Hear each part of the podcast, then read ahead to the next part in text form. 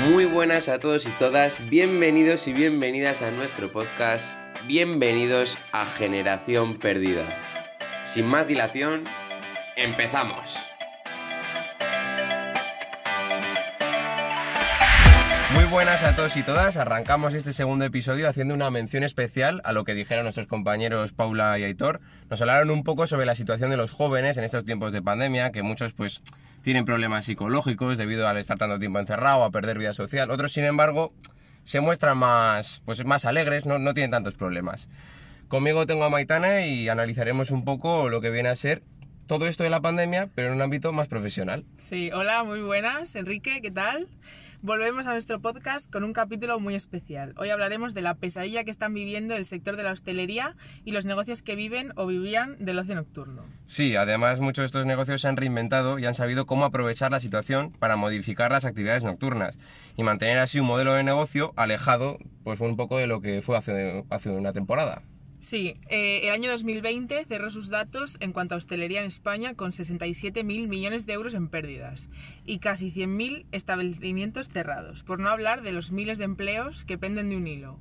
Según los datos que maneja la Federación de Empresarios de Ocio y Espectáculos en España de noche, los bares de copas pierden entre 5.000 y 25.000 euros al mes. La verdad es que son unas cifras que dejan a este sector al borde del caos. Y es que sin duda estamos hablando del sector más damnificado por esta pandemia.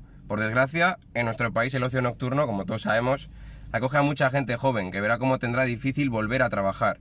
Según Spain Night, el 80% de estos negocios no volverán a abrir en 2021. Hemos tenido la oportunidad de hablar con una persona que trabaja en el ocio nocturno para que nos cuente un poco en qué situación se encuentra y cómo es trabajar en este tipo de sitios, pues hombre, en plena pandemia, que no creo que sea fácil. Bueno, pues mi actividad laboral antes de la pandemia consistía en promocionar una marca de alcohol. Según la marca de alcohol que estuviese promocionando, yo tenía que ir atrayendo clientes pues para que tomasen esa marca y yo poder darles un regalo eh, de esa marca también. Y al mismo tiempo había una actividad para hacer eh, pues más dinámica con un teléfono escacharrado, por ejemplo. Y mm, ahora, por ejemplo, con la pandemia, pues tenemos muchas más restricciones porque eh, no podemos, no tenemos los mismos horarios, hay mucho menos cliente, eh, luego no podemos hacer las actividades dinámicas ya que era con un teléfono y no puede estar todo el mundo tocando ese teléfono, tenemos que estar con las mascarillas todo el rato. Como ella, hay millones de personas en nuestro país en esta misma situación. Además, las previsiones no son nada halagüeñas y esto parece no tener final. Además, hace un año esta situación era inimaginable. Es increíble cómo puede cambiar la vida de las personas eh, en todo un año, ¿verdad, Enrique? Pues sí, la verdad que sí, Maitane. Ni un guion de Tarantino ocurren tantas cosas. Nuestras vidas la verdad es que han cambiado y es algo que tenemos que asumir cuanto antes. La recuperación va a ser muy lenta y costosa, pero yo al menos tengo confianza en este 2021. Esperemos que no me defraude, la verdad. Bueno, hay 680.000 empleos en juego. El sector del ocio es pionero a nivel económico en nuestro país, claro. Muchos jóvenes se refugian en estos negocios para conseguir su primer trabajo y han visto cómo la pandemia les ha fastidiado todo.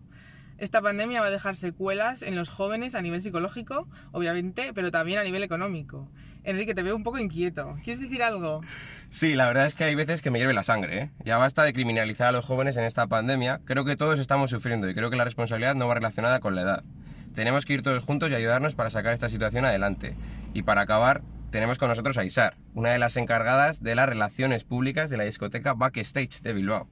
Soy o era porque con esta situación el sector de las discotecas y la hostelería se ha visto un poco tocado. La verdad es que hemos tenido que cesar la actividad y bueno, la mayoría de las personas que estábamos en la plantilla de relaciones públicas éramos estudiantes. Ese pequeño sueldo nos venía bastante bien a la hora de cubrir ciertos gastos. Así que nos hemos visto bastante afectados en este sentido y hemos intentado buscar soluciones en algún que otro trabajo, pero el ámbito laboral en este sentido está muy mal. Bueno, pues con todo esto nos despedimos de este segundo episodio de nuestro podcast. Esperemos que pronto se arregle esto para el bien de todos. Pero muchas gracias a todos los que han querido colaborar en nuestro podcast. Os mandamos mucho ánimo y fuerzas. Eso es, Maitane. Muchas gracias a todos y hasta la próxima.